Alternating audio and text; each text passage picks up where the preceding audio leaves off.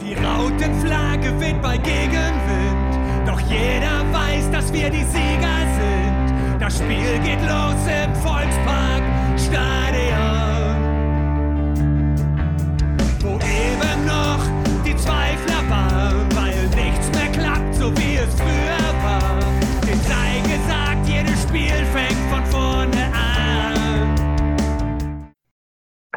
Moin und herzlich willkommen in der HSV Klönstuf. Heute mal wieder die Therapiestunde, aber diesmal auch ein bisschen anders. Und zwar ähm, ist es so, dass Jörg und ich heute das Glück haben, einen kompetenten Gast zu haben, gerade was auch das Thema äh, ja, Therapie äh, beziehungsweise Tollhaus rund um den HSV betrifft. Und wir begrüßen mit Kai Schiller vom Hamburger Abendblatt, äh, ja, eine Koryphäe, sage ich jetzt mal, äh, gerade was, was dieses Thema im Moment betrifft. Ähm, Abendblatt haben wir auch sehr, sehr häufig hier eigentlich erwähnt und ja, wir freuen uns, dass du dabei bist.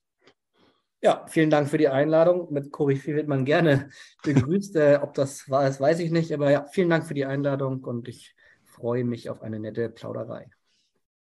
Ähm, ja, bevor wir ähm, mit dem HSV anfangen, vielleicht hast du Lust, ein bisschen was über dich zu erzählen. Wie bist du äh, ja, äh, zum, zur Journalie gekommen, wie zum Abendblatt? Ähm, hast du in deinem Portemonnaie immer noch äh, ein Mitbringsel aus äh, vom ähm, WM-Titel ähm, der deutschen Nationalmannschaft? Und ja, was sind so deine Beweggründe, deine Hobbys vielleicht noch drum, drumherum äh, mit dem ha Abendblatt? Jetzt wissen, Und wir alle, jetzt wissen wir alle, welche Seiten Christian gelesen hat.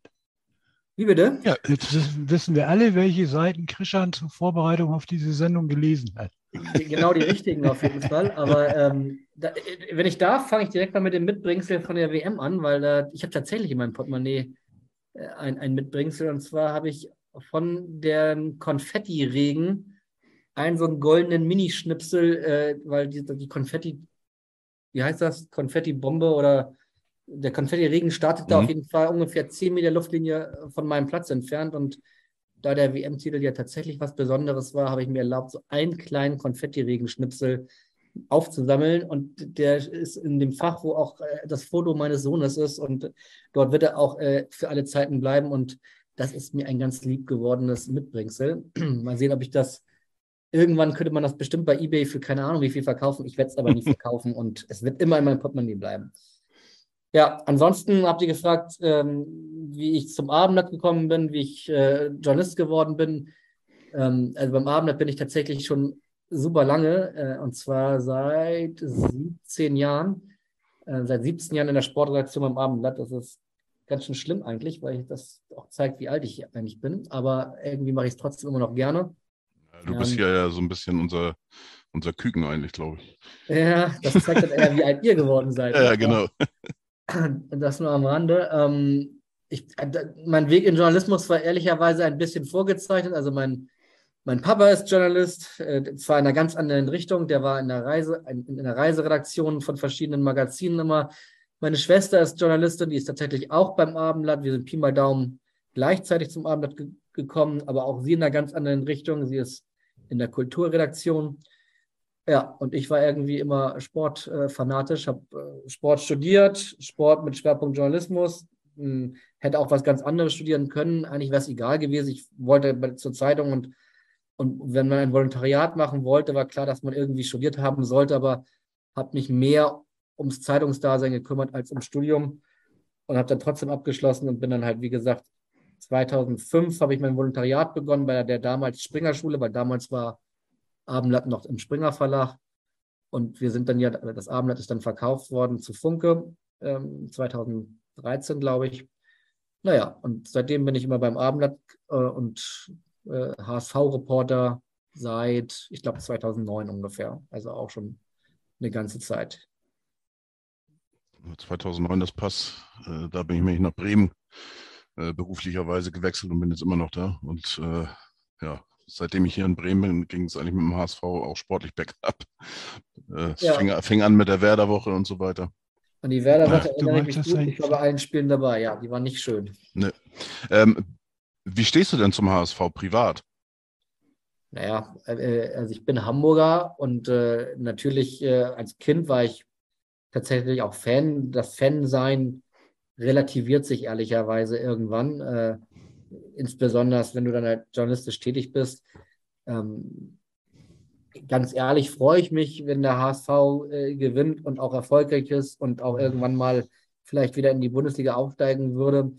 Ähm, aus zweierlei Hinsicht. Als Hamburger freue ich mich, aber auch als Journalist freue ich mich, weil ein Jahr zweite Liga war, war interessant und neu und aufregend und Sandhausen ist auch mal lustig. Aber fünf Jahren ist dann irgendwann, reicht es mal und die Bedeutung des HSV und auch dann auch fürs Abendblatt und für uns als Reporter ist es schon dann schöner, irgendwann wieder über erfolgreichen Fußball zu schreiben und in der Bundesliga. Ähm, aber privat freue ich mich, wenn der HSV gewinnt, würde aber immer von mir selber behaupten, dass, äh, dass das eine, dass ich dadurch nicht irgendwie beeinflusst bin in meiner, in meiner Arbeit als HSV-Reporter. Ganz nebenbei freue ich mich auch, wenn St. Pauli gewinnt. Ähm, du hast, du hast gerade gesagt, du wohnst in Bremen. Ich muss gestehen, ich freue mich nicht so, wenn Bremen gewinnt. Kann aber trotzdem auch wunderbar mit Werder Bremen nette Geschichten machen, wenn es wieder Nordderbys gibt und die Presseabteilung da ist sehr, sehr nett und so. Also, das ist alles kein Problem. Äh, jetzt hatte ich eben eine Frage, jetzt habe ich die vergessen. Jörg, bist du noch da? Was du fragen wolltest, kann ich dir nicht sagen, was du fragen wolltest. Ah, genau. Äh, es wird ja immer gerne so behauptet, ähm, dass negatives Schreiben über einen Verein mehr Klicks erzeugt. Ähm, kannst du das bestätigen oder ist das eher so ein, so ein Phänomen, dass eigentlich in Wirklichkeit, wenn man positiv was Positives zu berichten hat, dass das doch dann äh, äh wiederum mehr Klicks bedeutet? Ich kann es äh, sogar dementieren. Also tatsächlich ist es so, dass wenn der HSV gewinnt, dann verkauft sich äh, eine Montagausgabe öfter, als wenn der HSV verliert. Die Artikel über einen Sieg werden mehr geklickt als über eine Niederlage. Und ich würde das auch an meinem eigenen, wenn auf Neudeutsch Consumerverhalten äh, äh, bewe nicht beweisen können, aber also ich gucke mir auch lieber nochmal nach einem tollen Erfolg die Zusammenfassung der Spiele an, mhm als wenn die verloren haben und dann denkt man so, oh Gott, alles ist Kacke oder so. Äh, Entschuldigung, die Ausdrucksweise, aber ähm, das ist auf jeden Fall eine Mehr, dass sich schlechte Nachrichten besser verkaufen. Und wenn wir über, den, über das Sportliche hinausgehen, ja, es verkauft diese ganzen politischen Themen, über die wir ja heute bestimmt auch noch ausführlicher sprechen, die verkaufen sich in der Tat gut, aber nichts verkauft sich so gut wie der Erfolg. Ihr, ihr seid, ja, Jörg? Ja, ich würde das auch so unterschreiben, wenn ich mir, wenn ich mir Hörerzahlen bei den Podcasts angucke, ähm, nach Niederlagen, hören sich das weniger Leute an und ich äh, gucke mir ja, sage ich mal, wenn ich, wenn ich nicht, nicht gucken konnte, eine Niederlage gegen Darmstadt auch nicht im Real Life an, wogegen ich mir, äh, was weiß ich, ein, ein 5 zu 0 gegen Darmstadt wahrscheinlich nochmal komplett im Real Life gebe. Ne? So, also das finde ich, finde ich völlig normal. Aber bei die sogenannten negativen Schlagzeilen, äh, nehmen wir jetzt mal, was so kommt, Wüstefeld, Streit Jansen, Interessenkonflikte, all das, was hier Kai und du ja da wohl ja auch federführend gerade im Abendblatt so ein bisschen ja, recherchiert und aufarbeitet ähm, diese, diese Geschichten, die werden ja auch immer irgendwie ganz gerne gelesen und auch angeklickt. Oder Christian, wenn du jetzt mal überlegst, warum wir heute hier noch sitzen und ich glaube jetzt unser siebtes Therapiegespräch führen, dann äh, liegt das ja auch daran, dass wir ziemlich positive Resonanzen auf, auf dieses Format bekommen haben, sonst würden wir hier wahrscheinlich auch nicht mehr sitzen. Na, das, das kann ich jetzt so nicht unterstreichen. Also ich glaube schon, dass wir hier das weitergemacht hätten, weil ich lasse mich da eigentlich jetzt von diesen Zahlen tatsächlich nicht so beeindrucken. Oder, ja. nicht leiden oder wie auch immer. Das ist natürlich immer schön, wenn du da irgendwie ja. überhaupt mal eine Resonanz kriegst, ja, gerade mal als, als, Podcaster. Aber klar, äh, ähm, geht, schon, geht, schon, in die Richtung. Richtig, Aber da wird sich eine, eine, eine Frage anschließen. Ich schieße sie einfach mal so raus, Kai. Ähm, ihr seid ja mächtig am Recherchieren und guckt, mein Eindruck ist, das ist etwas, was mir gefällt. Äh, jeder kriegt was ab. Das heißt also, ihr guckt auch bei jedem mal hin. Und äh, ja, habt euch, zumindest bisher kann ich das nicht so erkennen, da noch auf keine Seite geschlagen, weil ja jeder sein Fett abkriegt. Äh, ich habe trotzdem mal eine Frage. Jetzt war, ähm, glaube ich, letzte Woche, vorletzte Woche nochmal die, die äh, Wüstefeld in 37 Tagen vom Anteilseignungskäufer bis, äh, bis, zum, bis zum Vorstand. Habt ihr das nochmal äh, aufgearbeitet mit dem, ja, auch mit einem Kollegen aus einer anderen Abteilung? Da gab es vorher schon mal einen Artikel, ähm, wo er sich oder ihr euch dann mal das Firmengeflecht von Professor Dr. oder auch nur Dr. Wüstefeld angeguckt habe. Und ich habe mir die Frage gestellt, damals, als der Artikel erschien, habe ich gesagt, schön, dass ich es jetzt mal mache, aber warum so spät? Sind das nicht Sachen, wo, wo habt ihr da nicht, also für mich war es das Erste, ich habe das zwar nicht so ausgearbeitet wie ihr, ich habe auch nichts drüber geschrieben, aber in dem Podcast haben wir schon mal was, was drüber erzählt, auch über, über diese Geschichten. Das ist für mich ja eigentlich so das Erste. Uh, da höre ich mal, da ist ein neuer, der hat Anteile gezeichnet, der wird in den Aufsichtsrat äh, beordert, da wird er gleich Aufsichtsratsvorsitzender und schwuppdiwupp ein paar Tage später ist er Vorstandsvorsitzender. Da gucke ich mir doch gleich mal an, was ist denn das für ein Vogel? Habt ihr doch wahrscheinlich auch gemacht. Warum kommt ihr ein halbes Jahr später erst mit dem Artikel raus?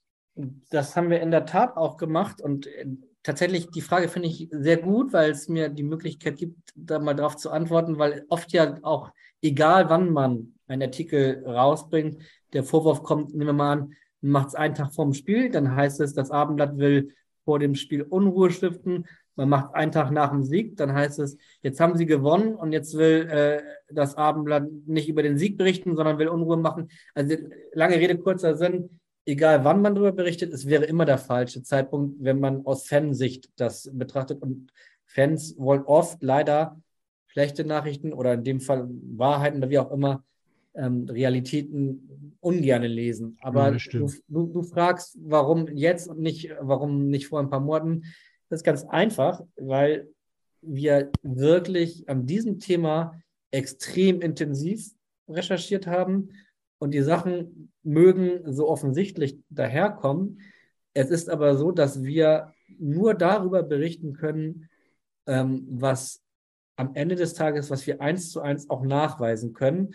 Eins zu eins nachweisen heißt, dass wir mit den verschiedenen Parteien dazu nicht nur sprechen müssen, sondern die Parteien, die möglicherweise Vorwürfe erheben, müssen uns dann entweder schriftlich auch darlegen, dass diese Vorwürfe haben, müssen uns Beweise vorzeigen, müssen uns äh, eidesstattliche Aussagen unterschreiben, weil die Vorwürfe einfach so gravierend sind, dass du nicht einfach schreiben kannst.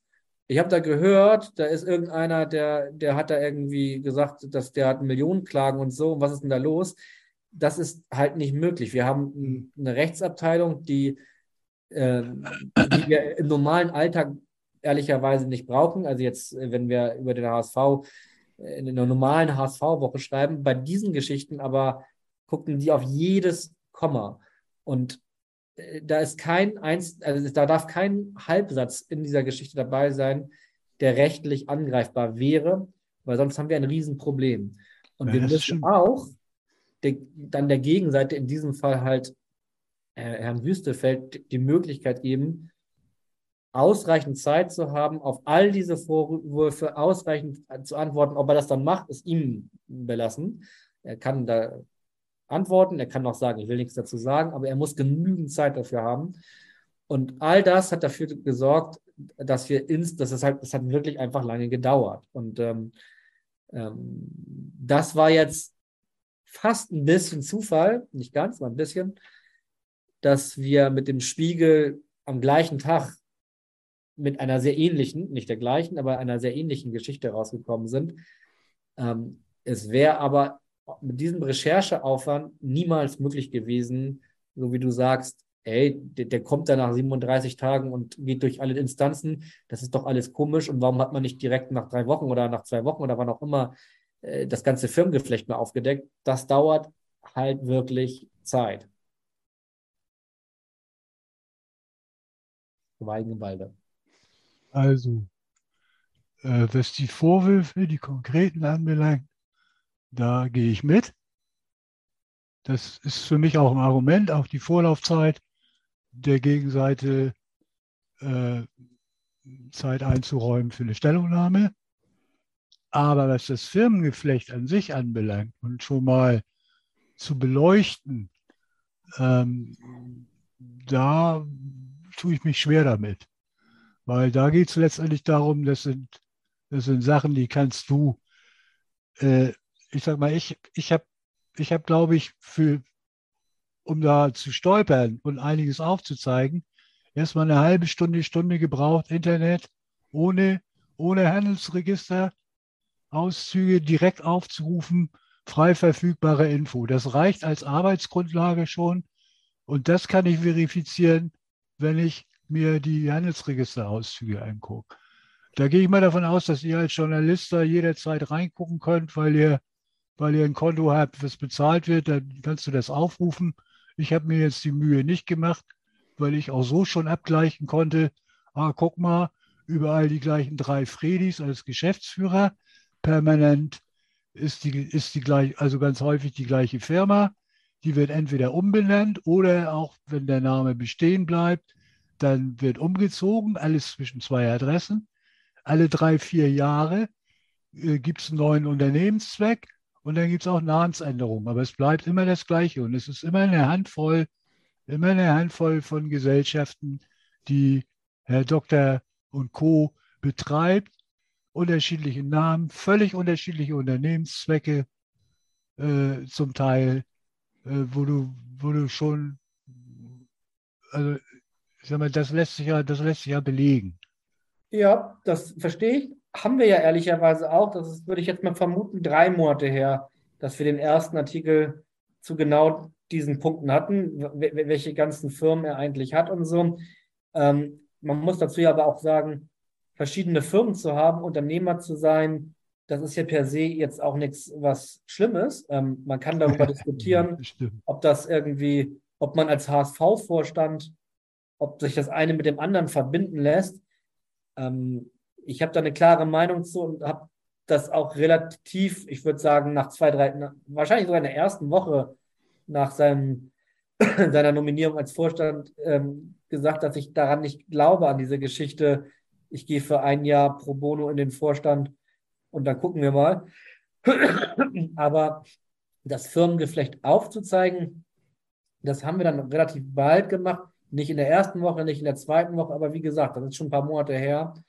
Und auch da muss man dann auch genau sein und auch dem Betroffenen in dem Fall die Möglichkeit geben zu erklären, warum, wieso, weshalb. Also nur jetzt zu schreiben, der hat ganz viele Firmen und das finde ich irgendwie komisch.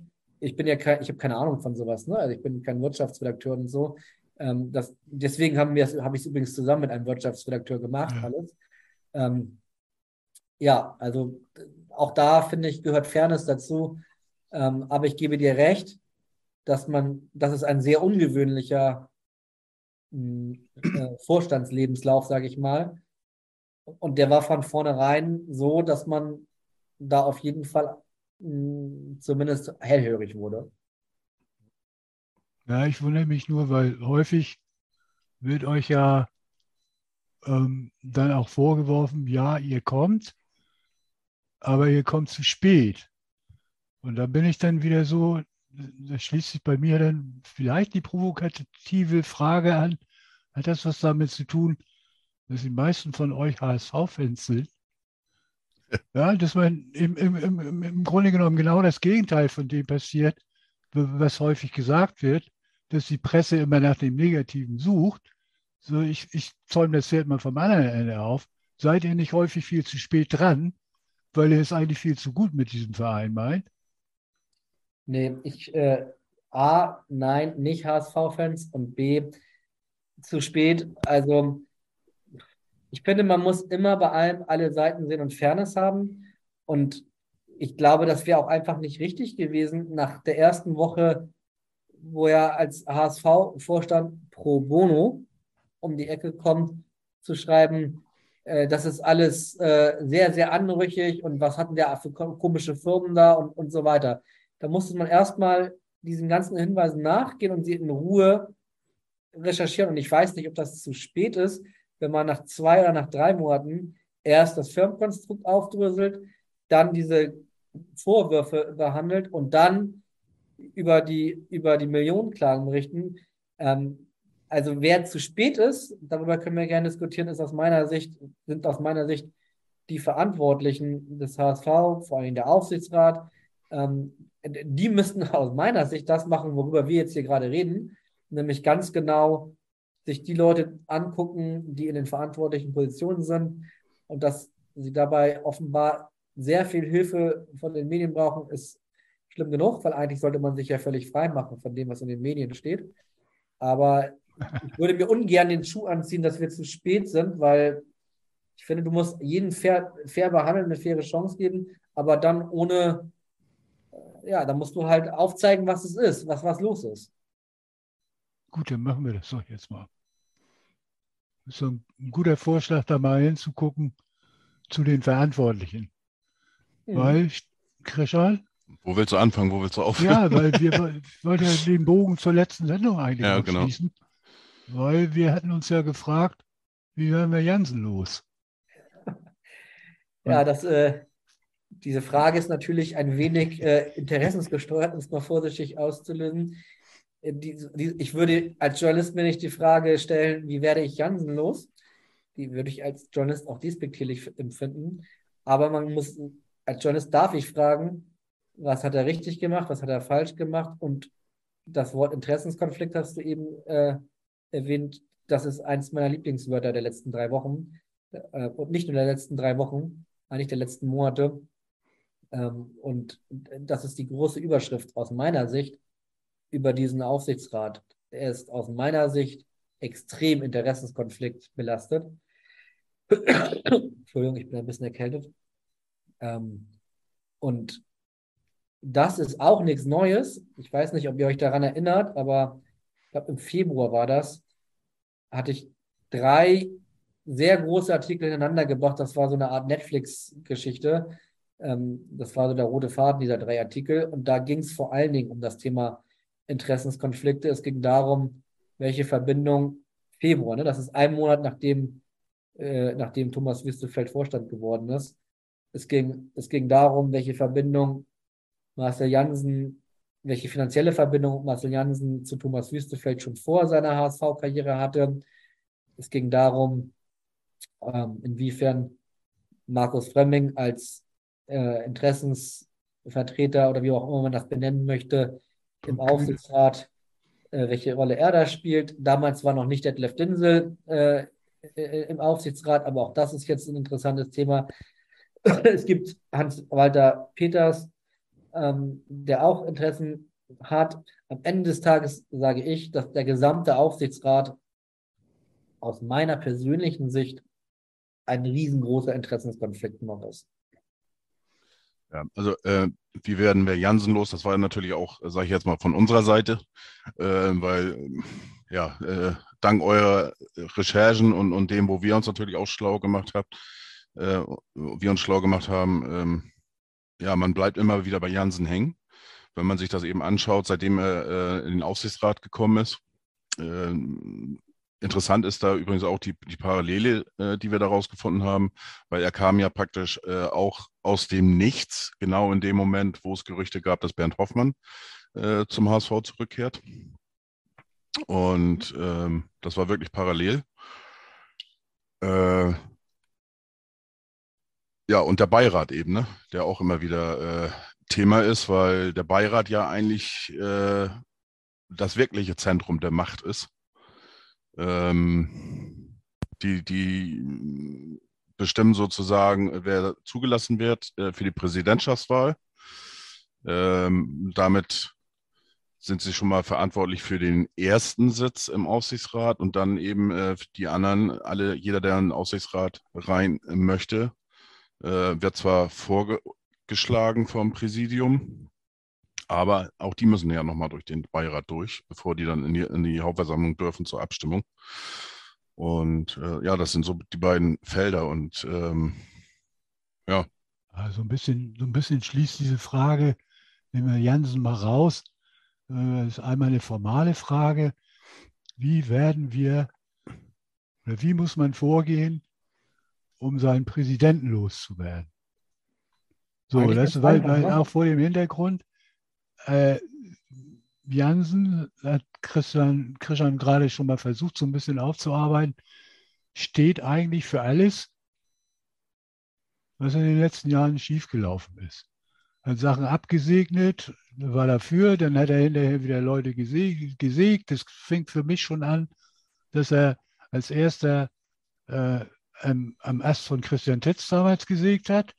Und das könnte ich jetzt beliebig, beliebig fortführen. So. Ich kann jetzt den Aufsichtsrat ja verändern. Und bei euch im Podcast war Macke ja, der hat ja auch gesagt, du brauchst ein klares Anforderungsprofil und du musst den Aufsichtsrat im Grunde genommen auch neu besetzen. Nach einem, einem entsprechenden Anforderungsprofil auch. Äh, so, dann habe ich aber den, den, den Präsidenten des IVs als geborenes Mitglied ja immer noch im Aufsichtsrat sitzen. Das heißt, Marcel Janssen wäre dann auch immer noch da und würde wahrscheinlich, es wird sich wahrscheinlich überhaupt nichts ändern. Der wird dann irgendwelche Vorschläge machen und irgendwelche Buddies von sich anschleppen. Und dann ist die Frage, ob die jetzt abgelehnt werden vom Beirat, ja oder nein. So, und Frank war ja der Meinung, der Beirat sei nicht das Machtzentrum, weil irgendwann müssen sie ja mal von, beim Kandidaten abnicken. Das heißt, der Verein braucht nur genügend Leute anzuschleppen, weil dann brechen die schon irgendwann zusammen. So viel Bier können sie auf Mallorca gar nicht trinken. Und wir haben uns gedacht, wir gucken mal, welche Möglichkeiten gibt es dann überhaupt, einen Präsidenten abzusetzen? Was, was muss dann geschehen? Wer kann dann ein Misstrauensvotum überhaupt oder könnte äh, Misstrauensvotum starten? Wer könnte eine außerordentliche Mitgliederversammlung einberufen? Wäre so diese, diese, diese formalen Dinge. So, das, das war die Idee, das müssen wir jetzt mit dir nicht ausbreiten. Äh, das können wir ein andermal auch äh, gerne fortführen. Äh, Dafür gibt es ja auch die Regularien in, in der Satzung vom EV und da hat ja, man gut, aber ist ja Möglichkeiten, da, aber was- Da, da gibt es ja, das gibt ja genügend aufzubröseln, auch was den Beirat anbelangt, dass der wieder sich zusammensetzt, dass der, das ein Gremium ist, ein Organ, was überhaupt nicht gewählt wird, ja, was sich selbst bestimmt, ja, und aus was für Kreisen sich das bestimmt, etc. pp. Da geht es ja auch schon los, das ist ja auch ein Grundübel, äh, äh, finde ich, und eine Konstruktion, die äh, für mich mit maßgeblich dafür verantwortlich ist, dass dieser Verein nicht auf Vordermann kommt, weil sich genau über diesen Beirat und auch über die Möglichkeiten, wie ist eine außerordentliche Mitgliederversammlung überhaupt möglich, ja, dass die Abteilungsleitung äh, der, der, der, der fördernden Mitglieder, also quasi des Supporters, äh, so eine außerordentliche Mitgliederversammlung einberufen kann. Du weißt um die, weißt um die Grabenkämpfe, um die Seilschaften da. Stichwort Hunke brauche ich nur zu nennen.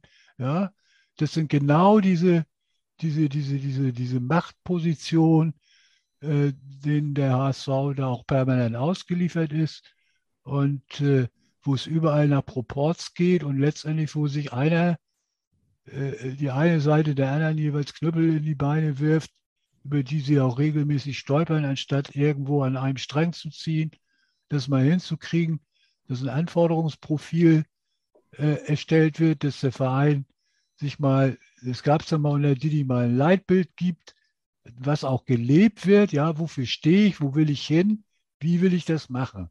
Ja, da sind, wenn, wenn ich mir den Beirat angucke, auch da Kooptierte sind verdiente Mitglieder, die entweder im Ehrenamt über so und so viele Jahre tätig waren oder nicht, oder verdiente Sportler. Ja, und der Rest sind Delegierte. Einmal äh, geborenes Mitglied ist, ist der Vorsitzende des Ehrenrates. Dann hast du äh, einen Vertreter von der Abteilung der Amateure und einen Vertreter von den fördern, fördernden Mitgliedern.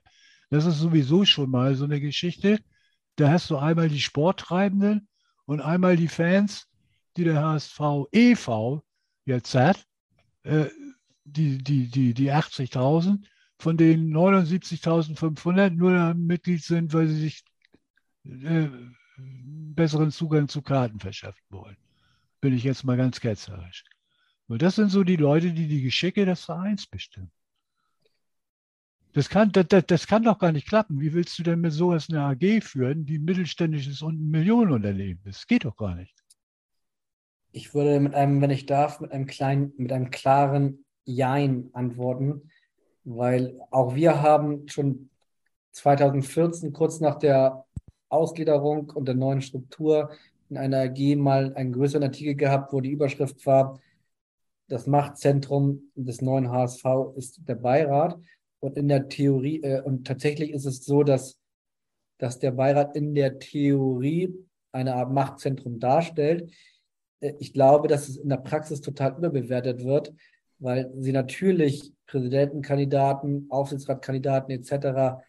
Ähm, durchwinken können oder auch nicht. Ich würde aber keinen, alle kenne ich gar nicht, aber einige kenne ich, keinen diesen Beiraten äh, jetzt äh, äh, würde ich jetzt zutrauen, dass sie da eine große Agenda verfolgen und, äh, und da irgendwie versuchen, den Verein nach ihren, nach ihren Gedankengut irgendwie aufzustellen. Ich glaube, das größere Problem ist, dass es einfach an qualifizierten Leuten fehlt. Nehmen wir jetzt mal nur als Beispiel die Präsidentenwahl von Marcel Jansen. Da hat, das, hat der Beirat verhindert, dass zum einen Kolja Hein, den wir diese Woche, die letzte Woche im Podcast hatten, ähm, Arbeitsrechtler, dass er als Präsidentenkandidat aufgestellt wird und sie haben verhindert, dass Marinus Bester als Präsidentenkandidat aufgestellt wäre.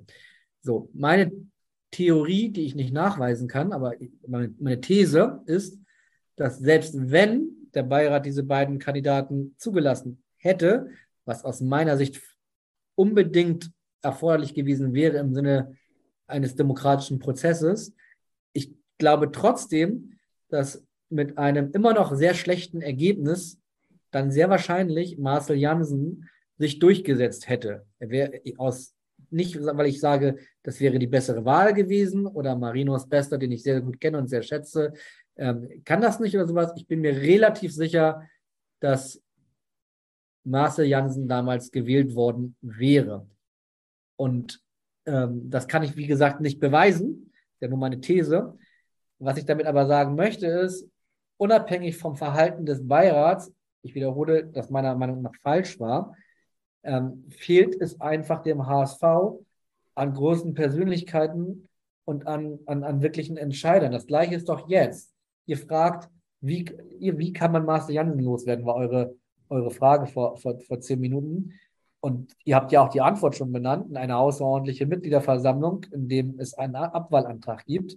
Ähm, Finde ich alles total, ist alles total klar nach den, nach den Geschehnissen und Geschichten der vergangenen Woche, dass man sich diese Gedanken macht.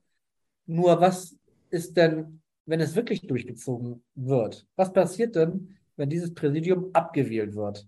Gibt es irgendwo einen Präsidentenkandidaten für den HSV, wo ihr sagt, ja, also der könnte den HSV äh, auf Vordermann bringen. Und am Ende des Tages ist der Präsident des HSV aus meiner Sicht mittlerweile, muss man das so sagen, das wahre Machtzentrum des HSV, weil der Präsident des HSV den Aufsichtsrat quasi bestimmt durch die Hauptversammlung, wo der HSV e.V. immer die Mehrheit hat. Ähm, und mir fällt beim besten Willen niemand ein, der nach den, vor allen Dingen nach dem letzten halben Jahr beim, beim HSV, was hier los ist, ist unglaublich. Und ich glaube, Deutschland war ein, einmalig. Welcher normal denkende Mensch, muss man ehrlicherweise sagen, traurig, aber wahr, tut sich diesen HSV denn an, mit seinem Namen als Präsident des HSV zu kandidieren, um dann diesen Verein nochmal auf Vordermann zu bringen. Also wirklich, mir fällt keiner ein, aber ich wäre total für gute Vorschläge von euch äh, offen. Soweit sind wir tatsächlich noch nicht, aber, bevor, aber das ist natürlich auch eine Frage, mit der wir uns beschäftigen. Und daher ähm, habe ich gleich nochmal eine, eine Frage an dich. Ähm, du bist ja nun mal jetzt äh, ja, überall irgendwo mit drin. Und ähm, ihr habt ja sicherlich auch mal mit Leuten gesprochen, die sich äh, ja mal beworben haben oder bewerben wollten oder, oder wie auch immer. Ähm, oder auch aus, aus der Wirtschaft.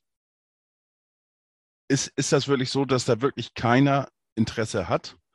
Ähm, auch jetzt zum Beispiel äh, ähm, wird ja immer wieder behauptet, äh, was ich persönlich auch glaube, dass keiner von den größeren Firmen beim HSV äh, mit einsteigen will oder wollte, ähm, weil Kühne jetzt da äh, immer noch mit im Boot sitzt.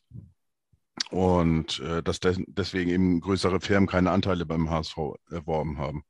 Also ähm, wie gesagt, du hast, hast die Frage ja schon fast mit beantwortet. Das ist, äh, wo du sagtest, da, ähm, dass du dir keinen vorstellen kannst, der sich da jetzt aufstellen würde als Präsidenten.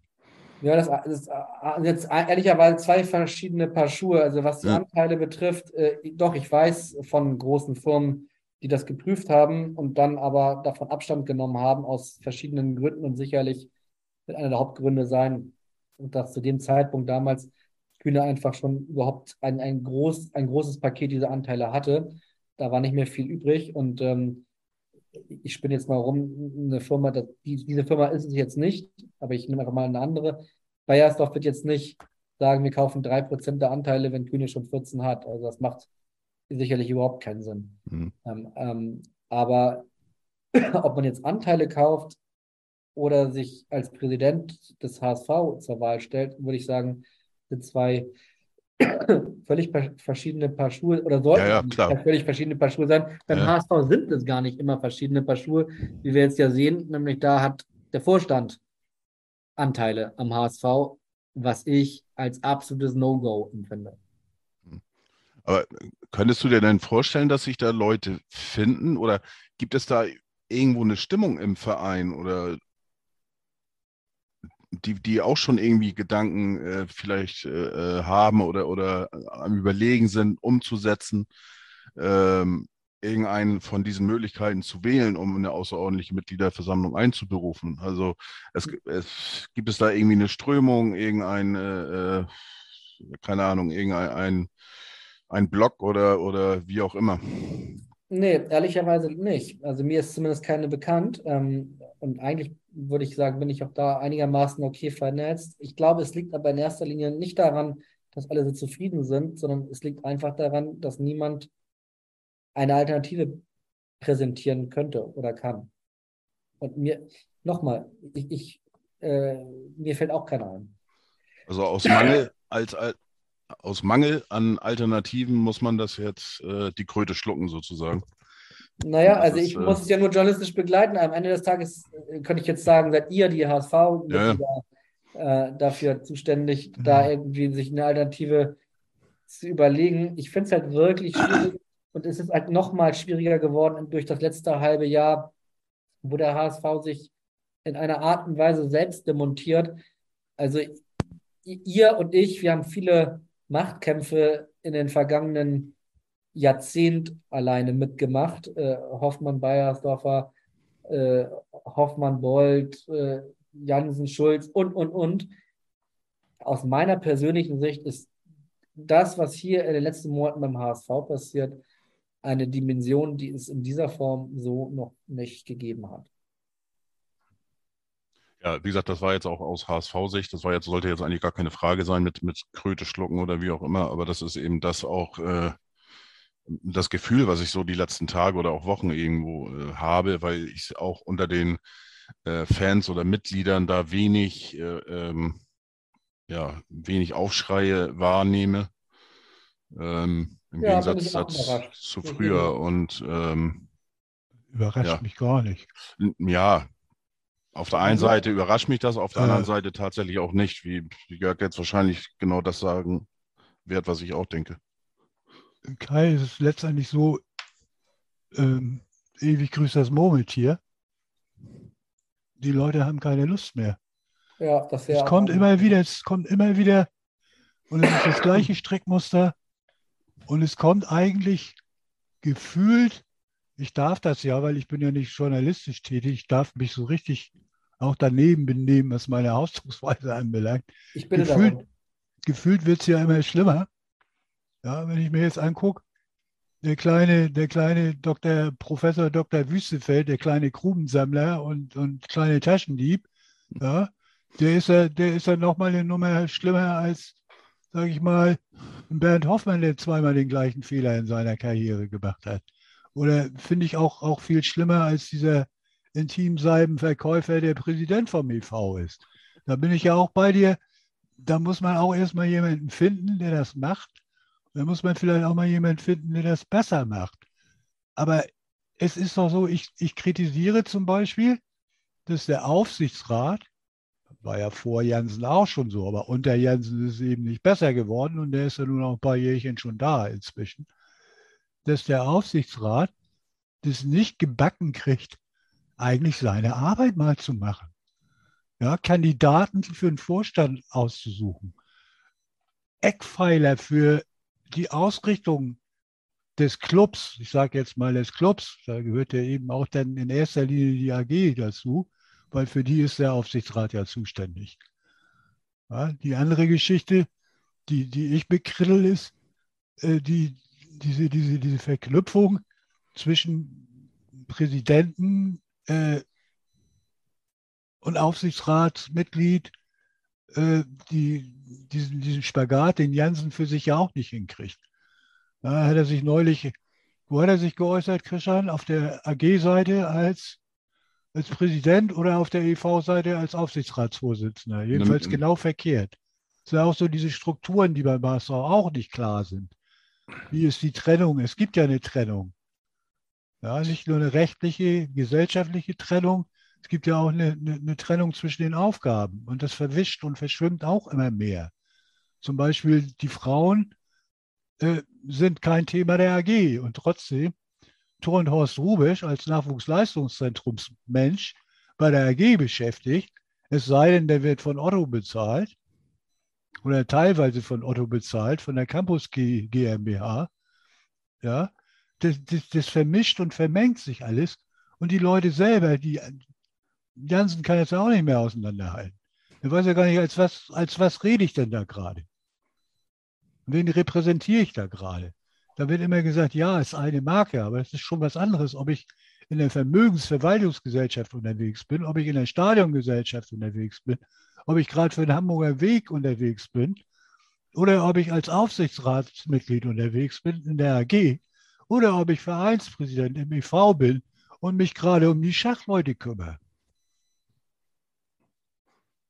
Hast du sicherlich auch recht, aber ähm, das würde ich jetzt von diesen ganzen Problemen noch fast als das Kleinste sehen, äh, wo er sich äußert. Oder ja, nee, aber, das aber für, mich, für, für, mich geht das ja irgendwie zusammen und das, der, der Blick fürs große Ganze, nämlich die AG in erster Linie aufzustellen, weil die, die ist nun mal das Flaggschiff.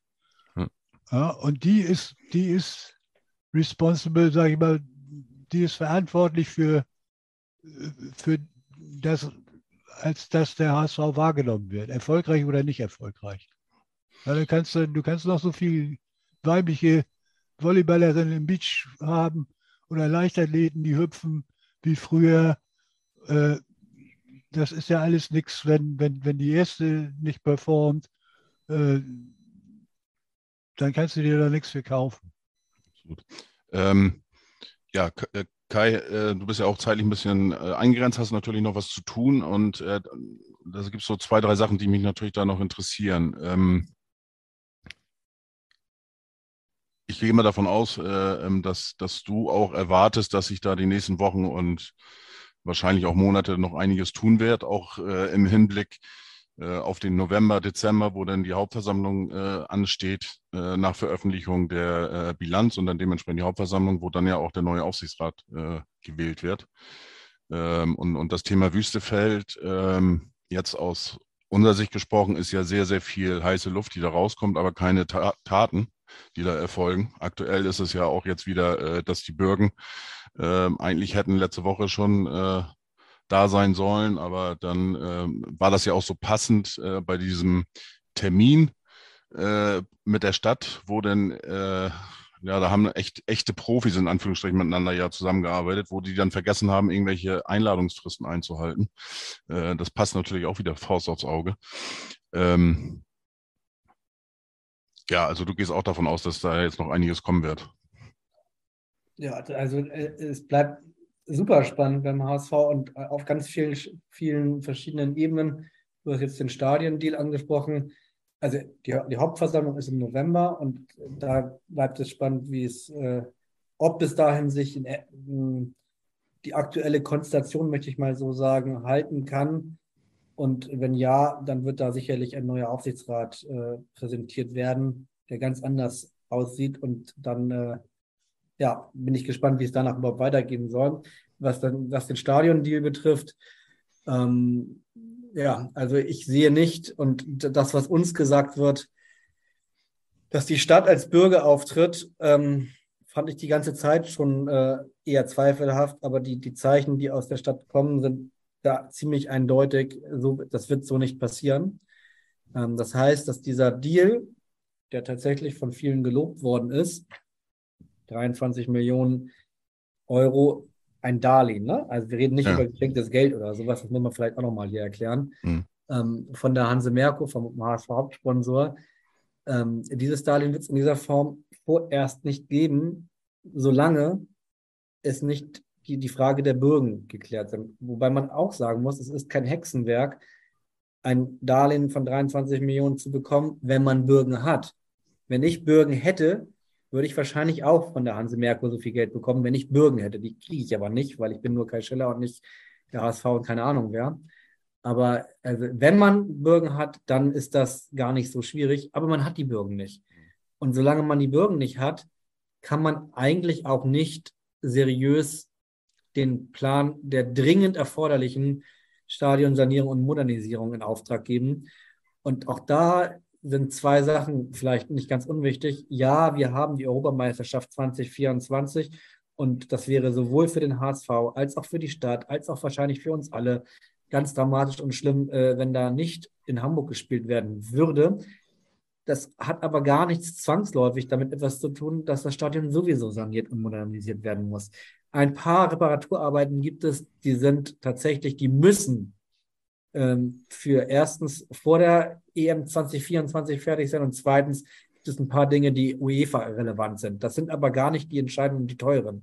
Die entscheidenden, die teuren müssen sowieso gemacht werden. Und man kann, ich hatte am Freitag auf habt ihr vielleicht gelesen, darüber ein größeres Stück, das hieß, äh, ich glaube, Wüstefeld, Wettstein und die Wahrheit über das Stadion oder so ähnlich. Man kann da auf jeden Fall den Vorwurf an den Vorgänger von Herrn Wüstefeld, nämlich an Frank Wettstein, machen, dass das immer ein, zu lange herausgeschoben wurde. Man hätte schon lange eigentlich sanieren müssen. Ich habe vor drei Jahren einmal ein größeres Stück über die genauen Kosten geschrieben und dann die Erklärung ist jetzt ja auch nicht so ganz äh, raketenwissenschaftlich, warum das bislang nicht passiert ist. Es kam halt dann Corona und Corona hat viele Sachen, die wichtig waren, plötzlich verdrängt und es ging tatsächlich auch für Fußballvereine, auch so, so komisch das klingen mag, plötzlich ums nackte Überleben. Deswegen verstehe ich das schon und trotzdem äh, ist die Sanierung jetzt super, super, super dringlich. Völlig egal, ob da eine Europameisterschaft 2024 oder nicht kommt. Alleine nur die Dachmembran weiß jetzt jeder, mhm. dass es dafür nur noch eine Ausnahmegenehmigung pro Heimspiel gibt, ähm, ist dringend erforderlich und die kostet roundabout 10 Millionen Euro. Und solange es aber nicht das Geld in Form eines Darlehens oder in Form auch was auch immer gibt, können nicht die Handwerker beordert werden. Und das halte ich für wirklich problematisch. Absolut. Es, es gibt da noch eine weitere offene, äh, offenes Szenario. Das ist der Untersuchungsausschuss, äh, den der Aufsichtsrat äh, beauftragt hat. Also in, in Form vom Finanzausschuss im Aufsichtsrat von äh, Peters und Papenfuß ist das, glaube ich, ne? Ja, nicht der Finanzausschuss hat den beauftragt, äh, also der, genau, also beauftragt wurde der von Dinsel und von, und von äh, Andreas Peters, muss Andreas man sagen. Peters, ja. Zwei Peters. Ähm, genau, die sind zuständig für den Untersuchungsausschuss. Genau, und da geht das ja, also es wird ja eigentlich immer hauptsächlich das thematisiert, dass es gegen Wettstein geht, äh, untersucht. Aber im Endeffekt ist ja Bold ähm, genauso mit im, im Boot. Das stimmt. Äh, der Vorstand ist natürlich in der Gesamthaftung und äh, das ist zwar das Ressort von Frank Wettstein gewesen, Finanzen, Stadion etc. Jonas Bolt ist in erster Linie für den Sport zuständig gewesen und die Kommunikation. Trotzdem haben beide Vorstände diesen Stadion-Deal natürlich unterschrieben. Hm, ich wollte jetzt gerade sagen, ich bin da nicht im Detail denn das stimmt aber gar nicht so genau. Also ich habe da echt viel auch zu gelesen, auch von den ganzen Dokumenten, die mir da gegeben worden sind. Ähm, nichtsdestotrotz äh, kann ich natürlich jetzt nicht einen vollumfänglichen, ähm, kann ich mir nicht eine endgültige Meinung, glaube ich, aneignen, aber trotzdem habe ich eine Meinung. Ich glaube nicht, dass bei diesem Untersuchungsausschuss irgendetwas rauskommt, was äh, uns sensationell eine neue, äh, äh, eine neue Erkenntnis bringen wird. Ich kann mir beim besten Willen nicht vorstellen, dass Frank Wettstein und Jonas Wold für irgendwas belangt werden können nach diesem Untersuchungsausschuss. Man muss auch sagen, das sind ja auch nicht Frank Wettstein und Jonas Wold, die da zu zweit äh, im Keller äh, da irgendwas äh, vor, heimlich die überlegt haben, wie können wir die 23,5 Millionen zweckentfremden, die gar nicht zweckentfremdet sind, weil weil man sie auch für andere Zwecke hätte, konnte äh, benutzen. In allen Themen waren alle relevanten, damals hießen sie noch Direktoren, jetzt sind es sogenannte Unit Leader, waren in allen Dingen involviert. Also meine Meinung, und ich lasse mich aber gerne eines Besseren belehren, wahrscheinlich sind wir schon in einem Monat schlauer, da wird überhaupt nichts, gar nichts Neues bei rumkommen, gar nichts. Und der HSV wird am Ende 100.000 Euro ausgegeben haben für die Kanzlei, die das Ganze betreut wenn da was Neues bei rumkommt, wird es doppelt interessant, weil es ist ja, der Aufsichtsrat hat sich ja quasi auch selbst, äh, muss sich ja selbst dann auch quasi kontrollieren, weil der Aufsichtsrat war schon damals in der Kontrollpflicht äh, und äh, musste diese ganzen Verträge, die ja geschlossen worden sind, auch damals ja absegnen. Ähm, ich kann mir nicht vorstellen, dass da irgendwas bei rumkommt, aber bin sehr gespannt und lass mich da gerne eines Besseren belehren.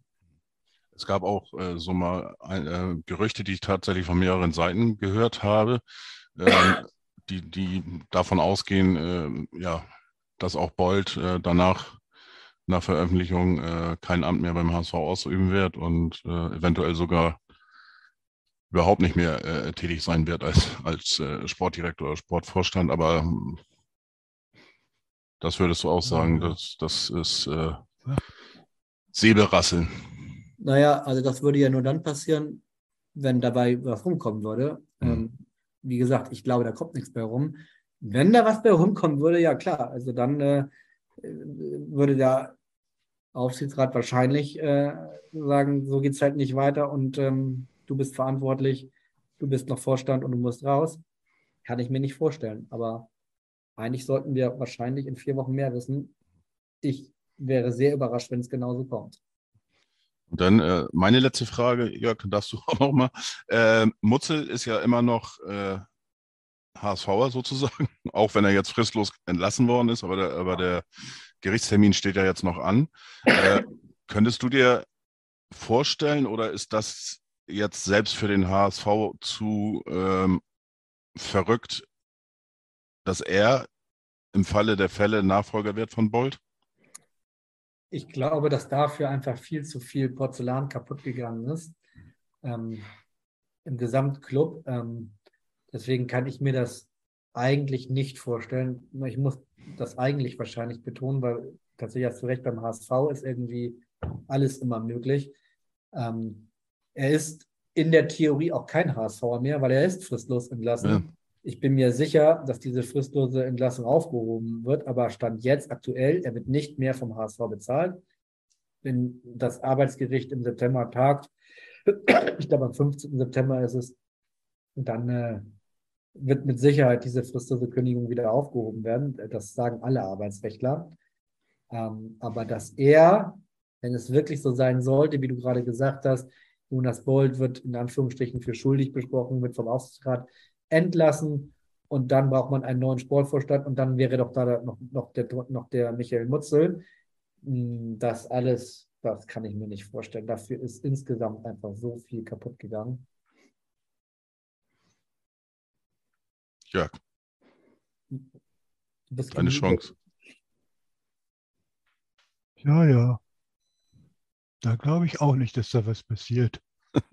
naja. Aber, Aber was mich nochmal abschließend dann mehr oder weniger interessieren würde, mein, es gibt vieles, was mir noch interessieren würde im Gespräch mit dir, Kai, Aber Interessenskonflikt bringt mich dann auch mal zu dem Mann, der in Augsburg ausgestiegen ist und dann beim HSV einsteigen wollte und jetzt im Aufsichtsrat sitzt und plötzlich dann doch keine Anteile übernehmen will. Der ja ein ähnliches Interesse wie Herr Wüstefeld hat, dass die Anteile möglichst oder der HSV im Prinzip möglichst niedrig bewertet wird, weil sie wollen ja günstig Anteile schießen. Wie kann man denn solche Leute überhaupt äh, da in, auch in verantwortliche Positionen lassen? Name Wüstefeld.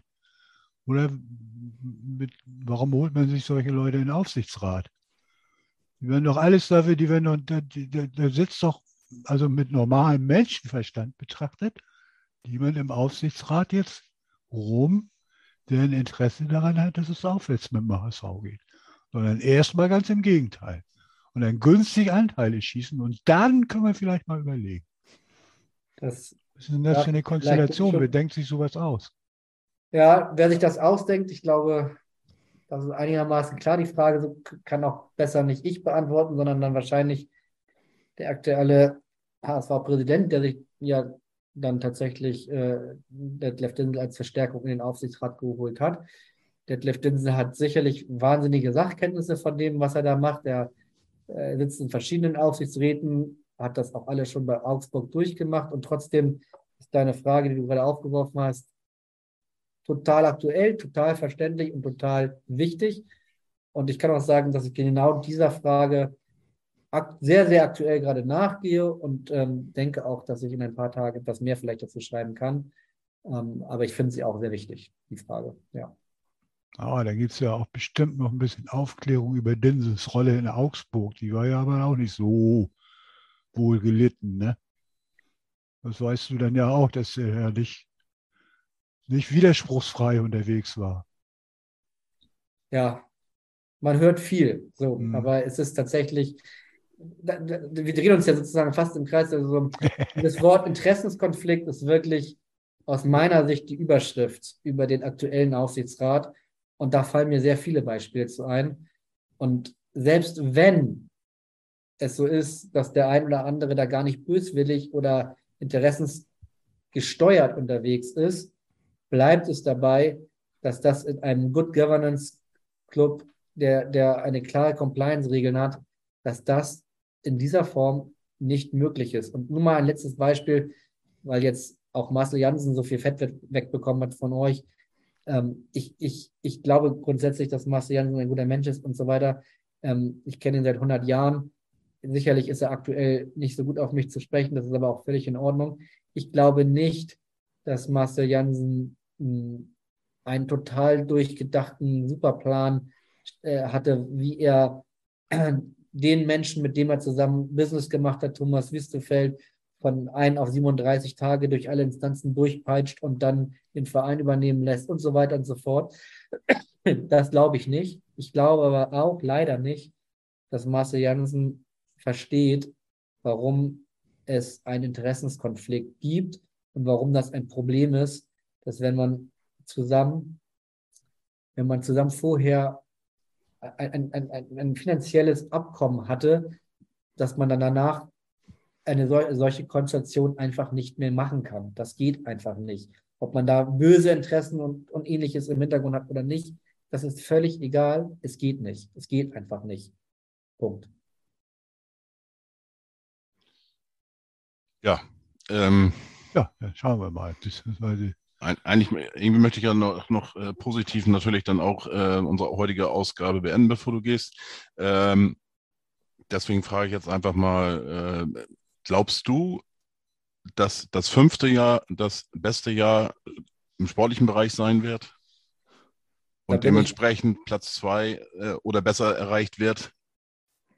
Da bin ich dummerweise der schlechteste, äh, den man fragen kann, wahrscheinlich, weil ich jedes Jahr geglaubt habe, dass das, das muss doch jetzt funktionieren.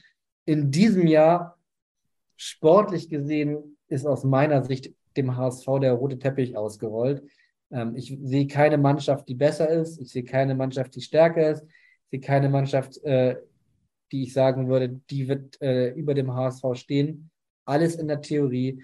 In der Praxis hat der HSV eine unglaubliche Veranlagung dazu, sich selbst Kribbel in die Beine zu schmeißen. Und ich kann einfach noch nicht so richtig einordnen, ob es tatsächlich irgendwann dieses ganze Superchaos, und es ist ja einfach ein Superchaos, ob das dazu führen wird, dass es dann auch auf dem Platz Schwierigkeiten gibt. Nein, die Spieler äh, sind nicht dadurch beeinflusst, ob jetzt jetzt Wüstefeld der Vorstand ist und ob der jetzt einen Interessenskonflikt hat mit dem anderen. Ein Dompe weiß das alles nicht, muss er auch nicht wissen. Und trotzdem, wenn es in einem Verein, in einem Club nicht stimmt, dann stimmt es halt irgendwann auch nicht in der Mannschaft. Und deswegen kann ich nur hoffen, dass der HSV anders als in der Vergangenheit es irgendwie hinbekommt, diese wirklich aus meiner Sicht beste Mannschaft in der zweiten Liga dann auch auf dem Rasen zu, zu, zu zeigen und ähm, sich nicht von diesen ganzen Dingen abzulenken. Ob das klappt, ich weiß es nicht. Ich bin positiv und glaube, es wird gelingen. Aber nochmal, ich habe das in jedem Jahr geglaubt und in jedem Jahr leicht falsch. Gut, dann erlaub mir noch einen zweiten Versuch äh, äh, ins Positive. Äh, werden wir dann jetzt äh, vom Abendblatt auch die kommenden äh, Stunden oder, oder Tagen äh, die Nachricht bekommen, Deal ist fix, Neuzugang auf dem Weg nach Hamburg? Das steht tatsächlich noch ein klitzekleines bisschen in den Sternen, aber heute ist der 28.08. Es sind noch drei Tage bis zum Transferschluss und ähm, äh, wenn ich jetzt wetten müsste, so, so, ähnlich fragst du mich ja, dann würde ich sagen, ja, das wird passieren. Es wird noch einen Neuzugang geben. Ähm, ich glaube auch, dass es der wird, äh, über den wir schon geschrieben haben und der mittlerweile auch bekannt ist, William Mikkel Bensis, 18-jähriger Franzose. Hm, die sind da immer noch äh, am Hin und Her verhandeln. Ähm, am Ende des Tages kann das natürlich immer auch alles noch platzen. Ähm, relativ klar ist, es dürfte dann auf keinen Fall mehr das geben, wo, was die meisten Fans sich ja irgendwie wünschen, nämlich in Anführungsstrichen ein Backup-Stürmer für Robert Latze. Ähm, dafür wird dann kein Geld mehr da sein. Drei Tage sind noch Zeit und gerade so in den letzten zwei Tagen der Transferfrist passieren ja immer noch crazy Sachen.